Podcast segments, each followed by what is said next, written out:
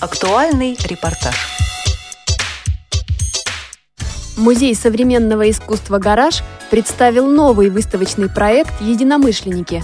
Это первый проект «Гаража», с помощью которого сотрудники отдела специальных программ попытались расширить понятие «инклюзия» до категории взаимопонимания. В данном случае в центре оказываются способы презентации произведений искусства для людей с инвалидностью, а не только проблемы доступности музея.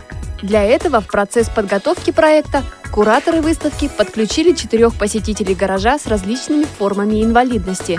О работе над выставкой и о сложностях проекта рассказала куратор Мария Сарычева. Сложность, наверное, не то слово, которое я хотела бы использовать, потому что сложно работать со всеми, и с людьми без инвалидности в том числе очень часто приходится идти на компромиссы и к чему-то подходить с разных сторон к решению каких-то проблем. Мне кажется, здесь э, даже не сложность, а вот именно интерес работы с разными посетителями, с разными формами инвалидности, потому что ты всегда помнишь про вот этот вот индивидуальный подход что для того, чтобы человек пришел к тебе в музей, нужно встретить его возле метро, потому что от метро до музея все еще по-прежнему сложно добраться. То есть сложность это как раз-таки то, что мы не можем контролировать здесь. Ну, например, мы не можем контролировать там дорогу от метро Октябрьского до музея, и это сложность.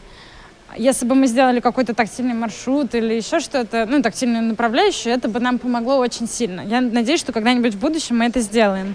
Но сейчас сложностей таких нет, потому что мы уже... Сначала было сложно, потому что мы не знали, как именно это делать. Но чем больше мы разговаривали с международными специалистами, с теми специалистами, которые работают в России, мы понимали, что это просто всего лишь какая-то неразведанная территория. И э, здесь еще можно много всего придумать и много всего сделать.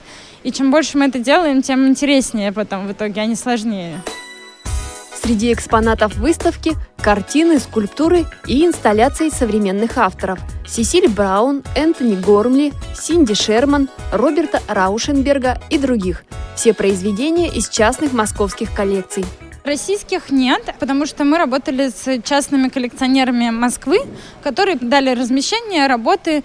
И это такие очень известные имена, и их очень редко показывают в России. И поэтому нам важно было тоже показать их, потому что российское искусство вы можете прийти в Третьяковскую галерею 20 век, там есть русское искусство, которое находится в постоянной коллекции. Нам же важнее показать те работы, которые как раз-таки, они хранились долгое время у коллекционеров, и мы выступаем инициаторами для того, чтобы у них появилась тоже какая-то собственная жизнь новая что мы про них вспоминаем и показываем их публично. Это очень важный момент. Над самой выставкой работа шла на протяжении полугода. Над программами, которые есть у нас, они у нас существуют с 2014 года. Каждой выставке, которая проходит у нас в музее, мы всегда создаем экскурсии на жестовом языке и экскурсии для слабовидящих и незрячих, если позволяет время. Потому что если выставка идет месяц, то мы просто не успеваем подготовить тактильные модели и сам текст экскурсии. Поэтому мы работаем в основном с такими долгосрочными выставками. Предыдущая выставка, в которой мы развернулись, это была выставка американского скульптора Луис Буржуа. И мы планируем продолжать эту практику. Напарники кураторов проекта участвовали в отборе экспонатов, влияли на оформление выставки, помогали составлять тифлокомментарий к ней, комментарии на русском жестовом языке, участвовали в работе над тактильными моделями. Четверо молодых людей являются постоянными посетителями музея. Они имеют ограничения по здоровью, но каждый из них уже доказал себе и окружающим свои неограниченные способности. Так Елизавета Морозова с синдромом Аспергера, форма аутизма, много лет работала в области профилактики ВИЧ-СПИДа. Написала серию книг о борьбе с этим заболеванием, разработала сайт про аутизм. Сейчас она проводит семинары для родителей детей с аутизмом. Другой участник команды единомышленников – молодой человек Евгений Ляпин. Он рассказал, как выбирал экспонаты для выставки. Ну, как вообще у нас была построена работа по выбору экспонатов? У нас был сформулирован лонг-лист, да, из, э, по-моему, около 50 работ, не помню, сколько их там было, и после чего мы писали, какие работы мы в первую очередь хотим видеть, что мы должны видеть на этой выставке все непременно. Ну и поскольку у нас э, четыре единомышленника, да, то получилось, что мы увидели четыре разных списка, которые были как-то вот состыкованы, да, и таким образом мы выбирали, что каждому более интересно. И уже Позднее мы писали, точно так же каждый выбирал, про какую работу он будет писать комментарий. Я как раз-таки выбрал Энтони Гормли и э, работу Сесиль Браун и написал к ним, э, что во мне рождают эти произведения искусства, что они задевают, как, что я чувствую по отношению к ним.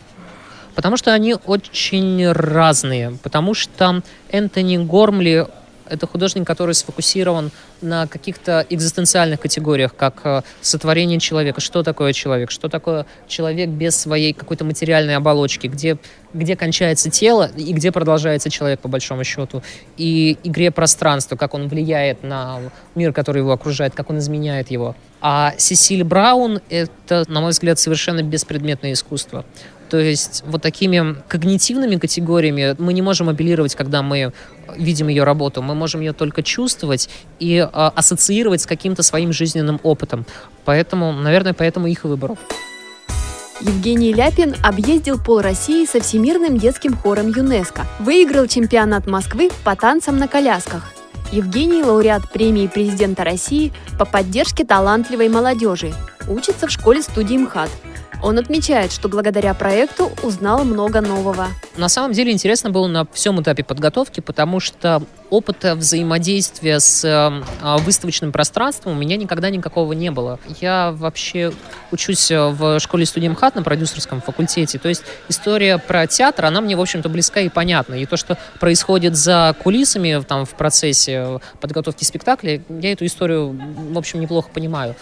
Что происходит, когда ты приходишь на выставку, как выглядит подготовительный период, эта история совершенно для меня незнакомая. И э, в процессе подготовки я увидел работу, наверное, сотен людей, которых ты даже не, не то, что не видишь, ты даже не задумываешься о том, что такая работа происходит, ты приходишь, ты видишь только произведение искусства художника, надпись и куратора, кому принадлежит эта работа. И, конечно, это было очень клевым опытом понять, увидеть весь этот огромный путь, причем начиная с а, только рождения идеи и дальше, дальше, дальше, когда неделю назад нас пригласили на монтаж, и мы увидели, как эти огромные произведения вообще монтируются, как этот чугунный человек Энтони Гормли, который весит тонну, крепится, и что сзади там огромные противовесы в две тонны. Когда ты приходишь, ты этого ничего не знаешь. А здесь ты видишь, как это все расцветает буквально у тебя на глазах.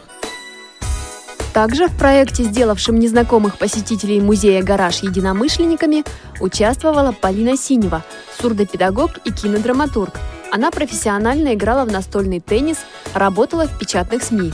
Сейчас преподает язык жестов и пишет сценарии к фильмам. А потерявшая зрение Елена Федосеева одновременно училась в аспирантуре по филологии и получала профессию массажиста. Елена на протяжении многих лет была постоянным посетителем музея. Поучаствовать в новой для себя роли согласилась сразу. Конечно, я согласилась сразу, потому что я очень люблю соглашаться на всячески интересные проекты, предложения. И мне это было очень интересно, потому что я, наверное, самый частый посетитель, посетитель с ограничениями зрения в музее «Гараж», потому что я стараюсь не пропускать ни одну выставку. Они всегда очень э, подготовлены, всегда адаптированные для людей с нарушениями зрения, поэтому это всегда оказывается интересным. Я уже достаточно давно, года полтора, являюсь вот таким частым посетителем гаража, и поэтому с удовольствием согласилась принять участие в подготовке к единомышленникам. Ранее я участвовала в подобных проектах исключительно как зритель, как посетитель. Попытки адаптировать а, музейное пространство для людей с ограниченными возможностями были, они проходят и сейчас, и поэтому при возможности, если я узнавала о каких-то подобных проектах, то старалась попасть на них, проанализировать, попробовать на себе, и это всегда было достаточно интересно. Но вот в таком проекте я участвую впервые. Готовясь к выставке «Единомышленники», мы проходили весь путь подготовки к выставке и прошли его от начала до конца, сказать, с подней стороны, можно сказать. Сейчас Елена Федосеева преподает в Доме слепоглухих в Пучково, работает в детской поликлинике, а еще сотрудничает с журналом ВОЗ «Наша жизнь». Елена отмечает тех, кто помогал им, единомышленникам, общаться между собой и лучше понять произведения искусства. Преград для общения при желании их никогда нет и не бывает. И это касается не только данного проекта, но и в общем. Э, если есть желание общаться, есть желание узнавать друг друга и есть какие-то цели, интересы в общении, то преград для общения нет, и они все преодолеваемые. С Полиной, у Полины нарушение слуха и речи, и э, в общении с Полиной всегда помогал переводчик жестового языка. Это Влад Колесников, который является постоянным сотрудником гаража, и он а, как раз отвечает за проведение экскурсий для, на жестовом языке и Людмила. Людмила, тоже переводчик жестового языка, активно включилась в процесс подготовки, которая тоже помогала в общении Полине, а Полине в общении со мной помогала Галя. Вообще весь процесс подготовки к выставке был разносторонний, потому что были и общие встречи, были встречи индивидуальные, была индивидуальная работа. И по-разному это происходило, потому что каждому из участников был выслан, представлен список работ, которые могли бы попасть на выставку. И каждый из участников знакомился с ними индивидуально. И, в принципе, до определенного времени я не знала, например, какие работы выбирала Полина, какие работы выбирал Женя или Вета. Выставочный проект в музее «Гараж» развивает новый подход к искусству, делая его понятным для разных категорий посетителей. Он будет доступен до 9 сентября. Кроме самой выставки, для людей с инвалидностью и без, здесь проводят специальные экскурсии и мастер-классы. Материал подготовила Анастасия Худякова. Мне помогали Олеся Синяк и Дарья Ефремова. До новых встреч в эфире «Радио ВОЗ».